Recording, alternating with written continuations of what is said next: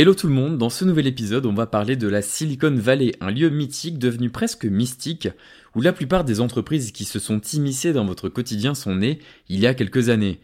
D'où vient le nom de ce territoire géographique à part entière? C'est la question à laquelle on va répondre aujourd'hui.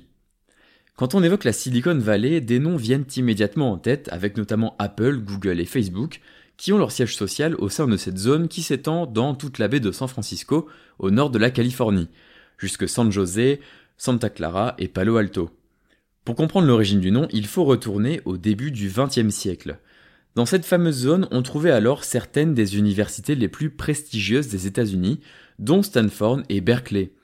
Il s'agissait alors d'un lieu extrêmement dynamique en termes d'innovation technologique, propice aux inventions parfois révolutionnaires. En 1939, William Hewlett et David Packard commercialisent un oscillateur audio qui sera par la suite vendu à Disney et qui sera connu également pour avoir produit les effets sonores du film Fantasia. Ils fondent ensuite tous les deux la société basée sur les initiales de leurs deux noms, et c'est ainsi qu'est né HP, immense acteur de la micro-informatique reconnu dans le monde entier. Les composants des ordinateurs et de nombreux équipements électroniques nécessitent de la matière première issue du silicium, donc silicone en anglais. En 1971, le journaliste Don Huffler utilise pour la première fois le terme Silicon Valley, en référence à toutes les entreprises spécialisées dans la transformation de cet élément chimique ainsi que la production de composants tels que les transistors ou les circuits intégrés. Petit à petit, nous sommes passés d'une situation avec beaucoup d'entreprises fournissant du matériel électronique, du hardware, à des entreprises de logiciels, donc des softwares.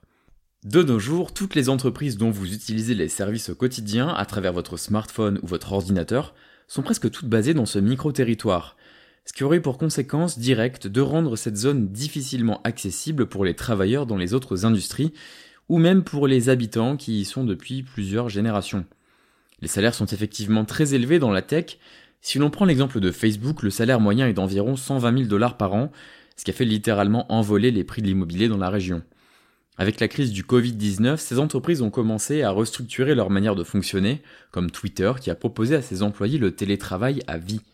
Un comportement qui permettra, s'il se généralise, de donner quelques bouffées d'air frais à cette partie de l'État de Californie où les habitants, ne travaillant pas dans le domaine de la tech, ont fait face à une augmentation importante du coût de la vie.